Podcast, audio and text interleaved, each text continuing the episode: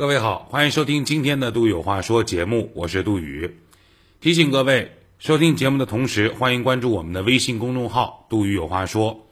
同时，您还可以通过蜻蜓 FM 或者考拉 FM 在线收听、下载、回听我们的音频节目。今天呢，想跟各位聊个新闻话题，叫做“炸个油条被判刑”。去年年底，河北省邯郸市邱县的刘明遇到了麻烦。他原本是经营早店铺的商贩。因为被查出生产了铝含量超标的油条，刘明的儿子获罪八个月，至今还在服刑。而同批被抓的还有同县的另外五家经营早点铺的摊贩。以上新闻七月九号《新京报》的报道。商贩当中啊，早点摊有卖酸辣汤的。有卖包子、豆腐脑的，也有卖煎饼果子、油条、豆浆的。这个今天新闻当中的当事人是生产油条的，为什么被抓呢？说白了，一点都不冤，因为他所生产的油条当中的铝超标，这是一种金属物质。那么，为什么油条当中它的铝会超标？他又往油条油油条里面究竟添加了什么样的东西，导致这个铝超标呢？在今天这起案件当中，这个刘明本人这个早点摊贩，他真的称不上是黑心商贩，因为这个刘明啊，他做油条的手艺是和上一辈上人学的，并且呢，他把和老一辈所学习的炸油条的手艺传给了他的儿子。刘明的爹，以前就是做早点生意的。整条街上有多家早点铺，但是好几家的配方是很类似的，大家全凭当年跟着师傅学习的手艺来经营自己的店铺，生产自个儿的产品。所以各位听明白了吧？他这个案子和其他食品安全案还不同，你比如说，有的人是这个明知道地沟油有问题，但是他利用肮脏简陋的环境，利用非常这个廉价的设施去过滤那种回收油、泔水油，到最后变成了地沟油。他明确的知道这个事儿不对，这个事儿违法，这个事儿对人体有害，但是他依旧还去做。而今天新闻当中的主角。他们可能往上倒，他的爸爸的爸爸的爸爸的爸爸，他都是这么做油条的，然后就把这个油条的手艺一辈一辈的传下来，啊，卖了那么多年，做了那么多年的早点摊的生意，可能周围有很多邻居、很多朋友、很多社区里的人都是吃着他们家油条长大的，也没啥问题啊，怎么就突然被抓了？怎么就突然油条当中的铝超标了呢？人家一直是老老实实、本本分分经营他的这个油条早点摊的生意啊。事实上，是因为中国传统的油条的做法，它会往油条里面添加蓬松剂，也就是所谓的泡打粉。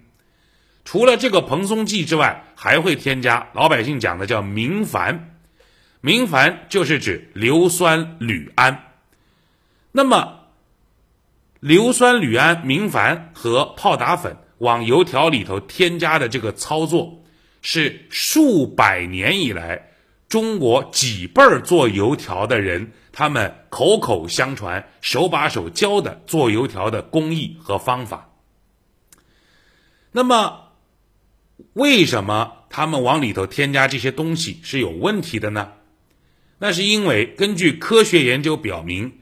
人长期过量食用这种加入了泡打粉和明矾的油条，有可能导致中枢神经系统的损害，从而引发阿尔兹海默症、帕金森病、癫痫等疾病，同时还会引起骨骼、生殖、免疫、肝脏等部位的系统性病变。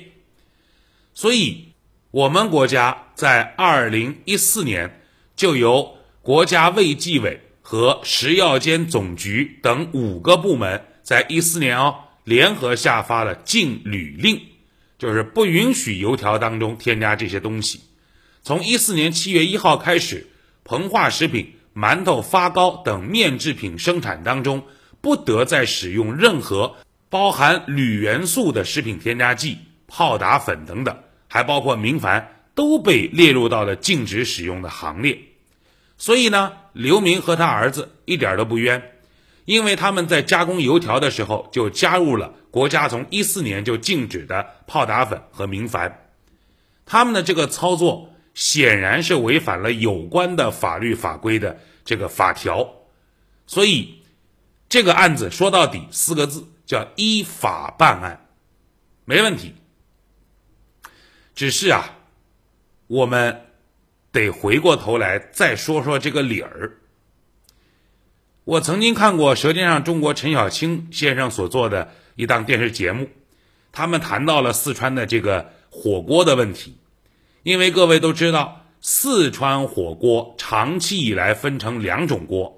第一种，如果您是外地人，如果您是比较爱卫生的，他们可能有叫做牛油火锅，啊，全部用一次性的那个袋子，然后给你拆封，当着你的面把那个油倒下去，是新油哦。甚至有的火锅店吃完了之后，给你一瓶墨汁，你往这个油里头倒，我们油绝不回收。第二种呢，是四川本地人会去吃的，叫老油火锅。就是俗称千滚油，人家吃过的那个，简单过滤一下，把这个油拿过来给您再烧。明确的跟你说，我们这是本地的老油火锅，啊，现在好像四川都没了，之前是有的。那么这个老油火锅有没有道理呢？陈小青导演说，这个老油火锅是有道理。为什么呢？因为火锅当中的香气分子，它可以通过反复的这个沸腾。来不断的分解，所以这个油啊，到最后就会变得越煮越香，越煮越香。好，但是科学研究的表明说，你反复吃这种，呃，沸腾的油可能对身体不好，哪怕它特别香，你满足了口腹之欲，但是对你的这个身体健康有巨大的危害，所以可能就开始禁止了。没问题啊。但是好像也没听说过四川哪一个卖老油火锅的店铺的店主就因为使用了老油火锅就被抓了，并且被判刑了，没听说过吧？四川是怎么做的？首先是发动媒体的力量，广泛的对于民众进行宣传，全方位、多角度、立体式的宣传，告诉所有人吃老油火锅的危害。当大家都不吃了，那么店铺自然没生意。如果一个店铺百分之九十五、百分之九十八的客人都要新油火锅，我还留着那老油干嘛呢？是吧？大家都不吃了，而且通过媒体宣传，我也知道这个东西对人体有害，客人都不认，那我就不再操这么操作了嘛。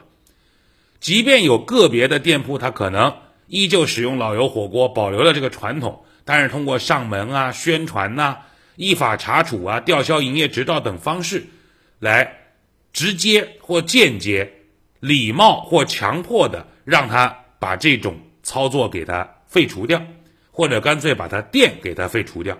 你看，真正政府想要推动这个事情多么的简单，多么的容易，但是也没有像今天这种剑拔弩张的，说上升到直接判刑判了八个月的这个地步啊。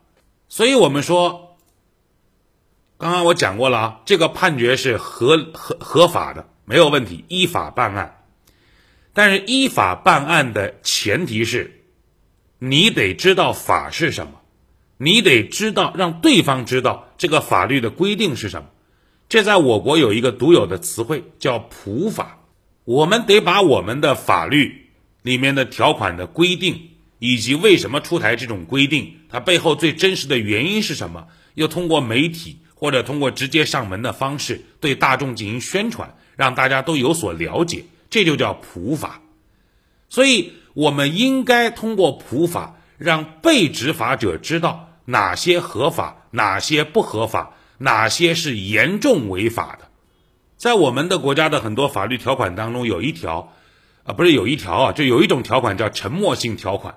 什么叫沉默性条款？就是所有人约定俗成或者见怪不怪的事情，我们都觉得没问题啊。这么多年以来，大家都这么做啊，没啥毛病啊。但是如果真的有一天出了事儿了，他拿出犄角旮旯当中的某一本落着厚厚灰尘的法律书籍，其中的某一个条款跟你说你违法了，我们才恍然大悟说：哦，原来这件事情也违法，原来这个事情法律当中也有规定。就是他不用的时候，他不查的时候，没有人会把它当回事儿，甚至没有人知道这个条文。但他用的时候，他就会拿出来跟你说这个东西它有具体的规定。就像我们之前说的那个天津老太，她摆了一个那个。呃，枪摊儿，人家弄那个塑料的那种枪去打气球，一般的农村的赶集啊，超市上都可以看得到，是吧？一块钱打几发，像这种。结果在天津天津之眼那边有一摆这个打气球摊儿的老太太就被抓了嘛？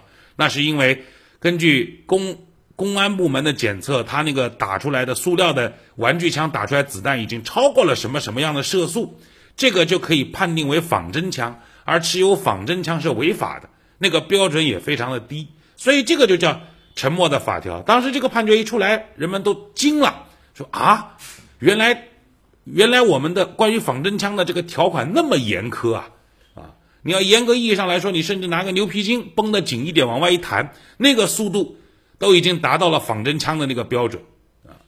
所以，我始终觉得一点就是，如果你不普法，你就执法的话。某种程度上来说，这也是有关部门的失职和渎职，甚至说严重一点是不作为和乱作为。我们当然应该遵守国家的法律规定，对于违法违规在油条当中添加泡打粉、明矾的行为，要进行法律追究，这没问题。但是，这些商户他们知道吗？知道不能往里添加吗？如果有关部门的的确确拿得出证据，说我们你看，相应的规定在电视台上播了多少次，在报纸上登了多少次。另外，我们给所有的涉及的相关的部门、相关的早点摊都已经发了书面的通知。居委会的工作人员、法院的工作人员有走访，并且跟他们详细的讲过这件事情，他们还这么干，那我觉得罪有应得，对吧？可是。今天这个事儿，你觉得这个当中有没有可能存在一种一种可能性，叫对方不知道？河北省邯郸市邱县，我都不知道邱县在哪儿。一个邯郸市下面的县城的做早点生意的，而且是是祖上传上传下来做油条生意的，你觉得他的文化程度得有多高？我觉得应该不太高，是吧？就这么做。做了做了几十年，连祖辈算上都做上百年了。那我哪知道这个东西二零一四年开始不准了呢？而且同期被抓的还有同县的另外五家经营早点的这个店铺的商贩。如果这个事儿全行业都知道的话，那么大家彼此通缉就不这么做了嘛。现在是五六家一个县城的早点摊贩摊摊贩全都被抓，都是因为这事儿。我是不是可以认为有关部门的普法工作、普法力度做得很不到位呢？那么，如果由于我们的普法工作做得不到位，而导致对方在不知情的情况下轻微的触犯了法律的话，我们是不是可以从轻发落，或者是不是可以法外开恩，或者是不是可以在法院的法官的自由裁量权上面给对方一种不需要被判刑的惩处方式呢？重点不还是为了小惩大戒吗？所以这个案子合法没得说，但是是不是真的合情合理呢？我觉得大家每个人心中都有一个自个儿的秤砣。今天杜宇有话说就说这么多，更多内容欢迎关注我们的微信公众号“杜宇有话说”。